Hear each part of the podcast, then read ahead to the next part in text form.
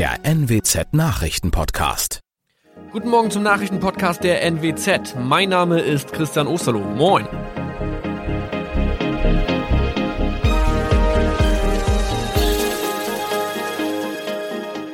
Und das sind unsere regionalen Nachrichten am Morgen. Die Grünen wollen Moorstraße in Oldenburg umbenennen.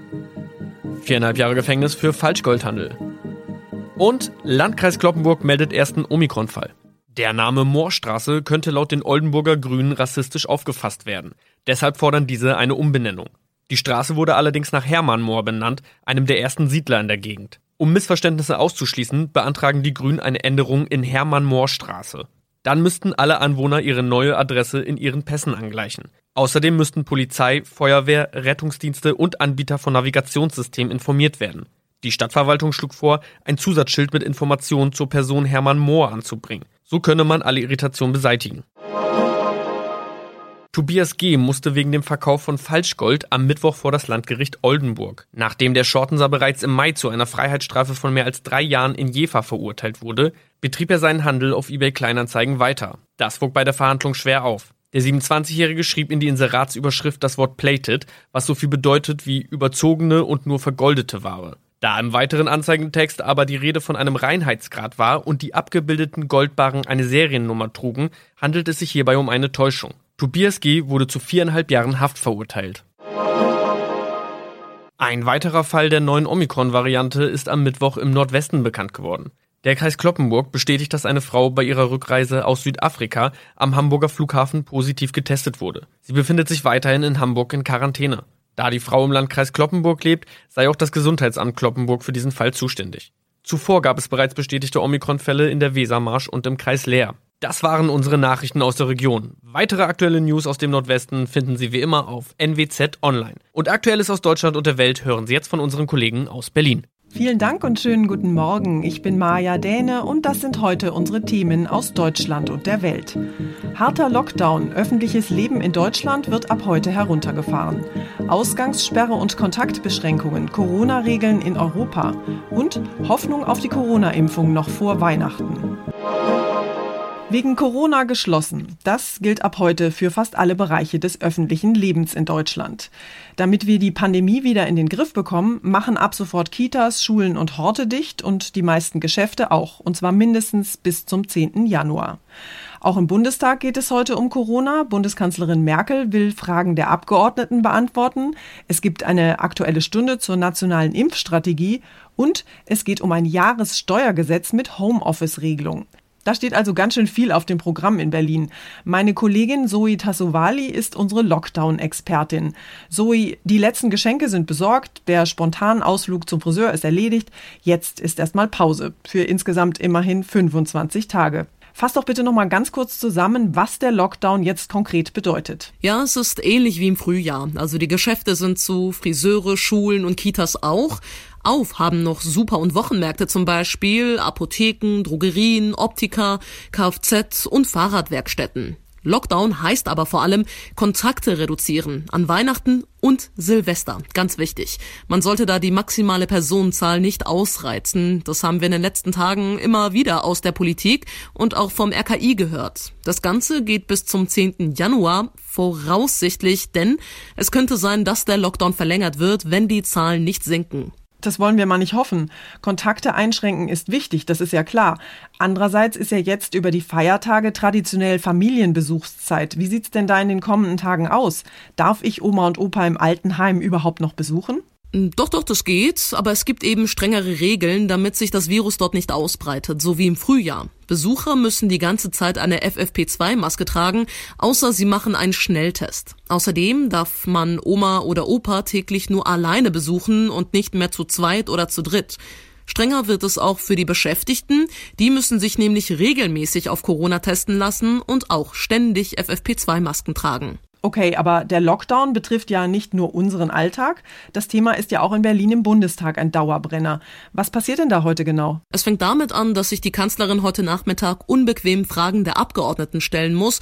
Da wird es vor allem um den Lockdown gehen. Dann später gibt es eine aktuelle Stunde zur nationalen Impfstrategie. Da werden so Fragen diskutiert. Wann und wie werden wir in Deutschland impfen? Weiter geht's dann mit wichtigen Entscheidungen, zum Beispiel zum Jahressteuergesetz 2020. Da geht's unter anderem um eine Homeoffice-Pauschale, die ja auch schon seit Monaten diskutiert wird. Dankeschön, Zoe. Wow, da kommt ja einiges auf uns zu in den nächsten Wochen. Aber es gibt einen kleinen Trost. Wir sind nämlich nicht alleine. Die Lage bei unseren europäischen Nachbarn ist nicht wirklich entspannter. Da kämpfen die Menschen mit Ausgangssperren, Kontaktbeschränkungen und geschlossenen Geschäften, genau wie wir. Und in den Niederlanden darf ich noch nicht mal mehr einen Weihnachtsbaum kaufen. Unsere Korrespondenten berichten aus den Niederlanden, aus Großbritannien, Frankreich und Italien. Tja, hier in Italien herrscht Verwirrung und Schuld ist Merkel, also der Lockdown der Kanzlerin, den will man hier nun offenbar nämlich auch durchziehen. Wir wissen aber noch nicht, welche Geschäfte, Lokale wann dicht machen. Jetzt stürmen natürlich alle noch auf die Shoppingmeilen, nur abends. Da sind dann die Straßen wie leer gefegt wegen der nächtlichen Ausgangsbeschränkungen und da bewundere ich dann auch die kitschige Weihnachtsdeko auf meinem Nachbarbalkon. Hier in Frankreich will noch nicht so richtig Weihnachtsstimmung aufkommen. Zwar sind die Geschäfte offen und geschmückt, die Straßen erleuchtet, doch nachdem der Lockdown gerade erst gelockert wurde, herrscht vor allem Hektik. Die meisten Weihnachtsmärkte sind abgesagt, Weihnachtskonzerte oder Theater gibt es nicht, denn Theater und Konzerthallen sind zu und auch Skiurlaub in schneebedeckten idyllischen Bergen fällt flach, weil die Lifte geschlossen sind. Wer sich leisten kann, fliegt jetzt in Frankreichs Überseegebiete Réunion, Martinique, Guadeloupe. Dort gibt es keine Reise- oder Ausgangsbeschränkungen, aber Sonne satt. Ja, hier in London wird es jetzt auch etwas trübe. Die sonst so belebten Malls und die Shoppingbezirke Oxford Street, Regent Street oder die berühmte Carnaby Street, die sind schon nicht ganz so voll wie sonst. Aber jetzt mit dem erneuten Lockdown in London, da wird da wohl kaum noch etwas los sein. Die traditionelle Weihnachtsbeleuchtung, die hängt zwar, aber ansonsten ist nicht viel zu machen. Geschäfte, Restaurants und Pubs geschlossen, kein Weihnachtsmarkt weit und breit. Deshalb wird es in diesem Jahr ungewöhnlich ruhig in der Hauptstadt. Man könnte fast sagen, leise rieselt der Schnee aber ich glaube, weiße Weihnachten wird es in London dieses Jahr auch nicht geben. Ja, hier bei uns in den Niederlanden werden das ganz stille Weihnachten. Shoppen geht gar nicht mehr oder nur noch online. Und auch wer noch keinen Weihnachtsbaum hat, hat Pech gehabt, denn auch die dürfen nicht mehr verkauft werden. Eigentlich sind nur noch Supermärkte geöffnet und Apotheken. Und eigentlich können sich nur noch die Kiffer freuen, denn die Coffeeshops sind zumindest für Abholer geöffnet. Es gibt aber auch eine gute Nachricht heute. Der Impfstoff, auf den wir ja schon seit Wochen warten, soll jetzt wohl doch noch vor Weihnachten zugelassen werden. In Großbritannien und in den USA wird ja bereits geimpft und ab kommender Woche könnte es endlich auch hier bei uns in Deutschland losgehen. Für den Impfstoff der Pharmaunternehmen BioNTech und Pfizer will die Europäische Arzneimittelagentur EMA am nächsten Montag, also am 21. Dezember, grünes Licht geben acht Tage früher als geplant. Das ist doch mal ein echtes Weihnachtsgeschenk. Wir wollen noch vor dem Jahreswechsel mit dem Impfen beginnen, so Gesundheitsminister Spahn. Und so wie es im Moment aussieht, könnte das tatsächlich klappen. Denn es gilt allzu gut wie sicher, dass die EMA eine Empfehlung ausspricht und die EU-Kommission daraufhin ihr Go gibt. Spahn verteidigte das reguläre Verfahren, das länger als die Notfallzulassung dauert. Das sei wichtig für das Vertrauen in die Impfstoffe. Das zentrale Verteillager sei schon einsatzbereit, heißt es von der Bundeswehr. Die regionalen Impfzentren sollen auch schon zum größten Teil fertig sein. Jasmin Becker, Nachrichtenredaktion. Zum Jahresende laufen ja turnusgemäß viele Verträge und Abos aus. Und da kann es schnell mal passieren, dass man die Kündigung verpasst und zack, verlängert sich der teure Handyvertrag für ein weiteres Jahr. Das ist besonders ärgerlich für all diejenigen, die in der Corona-Krise jetzt besonders aufs Geld schauen müssen. Die Bundesregierung will deshalb künftig Verbraucher besser vor Abzocke schützen und heute soll ein entsprechender Gesetzentwurf im Kabinett beschlossen werden. Verträge etwa für Handys, Streamingdienste oder Fitnessstudios sollen in Zukunft nur noch ein Jahr laufen. Zwei Jahre sind zwar erlaubt, aber nur wenn dem Verbraucher das gleiche Angebot auch für ein Jahr gemacht wird. Vergisst man mal zu kündigen, soll sich der Vertrag nur noch automatisch um drei Monate verlängern. Ansonsten muss man rechtzeitig vorher informiert werden.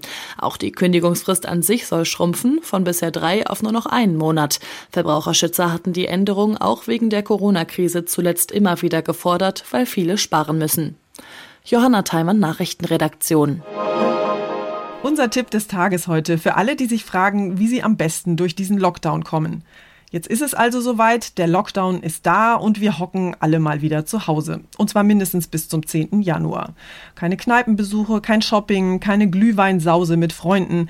Da kann einem die Zeit schon ganz schön lang werden. Und dem einen oder anderen fällt vielleicht auch die Decke auf den Kopf.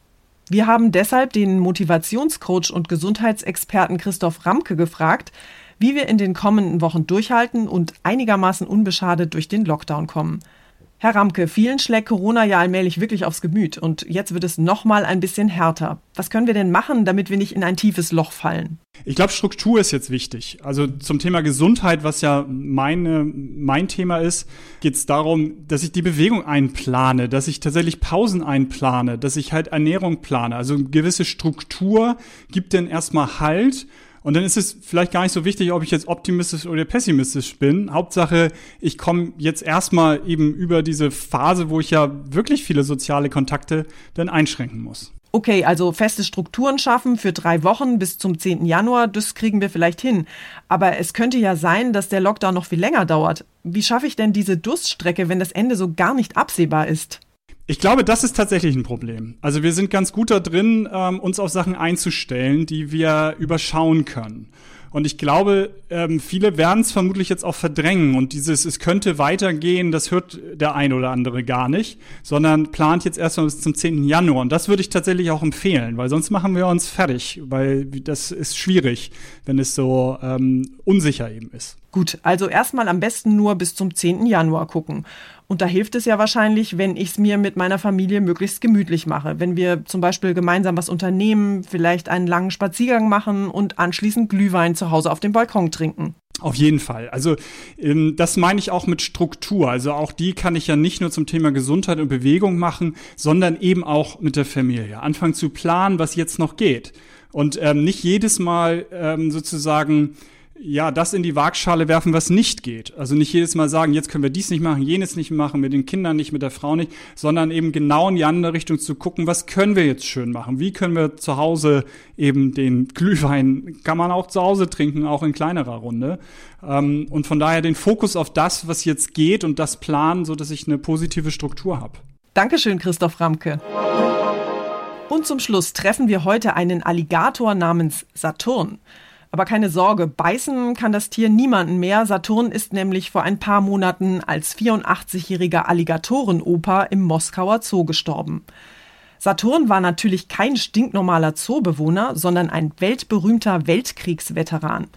Angeblich wurde er 1936 in den USA geboren und landete als Jungtier zunächst im Berliner Zoo. Dort konnte er in einer Bombennacht 1943 ausbüchsen und verschwand dann erstmal für drei Jahre in der Berliner Unterwelt. Soldaten sollen ihn irgendwann nach Kriegsende gefunden und nach Russland gebracht haben. 74 Jahre lang hat Saturn dann im Moskauer Zoo gelebt und ist dort zu einem echten Mythos geworden. In Russland und Deutschland wurde nämlich tatsächlich gemunkelt, dass er ein Haustier Hitlers gewesen sein könnte. Ein Moskauer Museum hat Saturn jetzt ausgestopft und will die berühmte Riesenechse ab Mitte Januar als Ausstellungsstück präsentieren. Vorausgesetzt, die Museen in Moskau dürfen bis dahin wieder öffnen. Na dann, see you later, Alligator. Das war's von mir für heute. Ich bin Maja Däne und wünsche Ihnen allen einen entspannten Tag. Tschüss und bis morgen.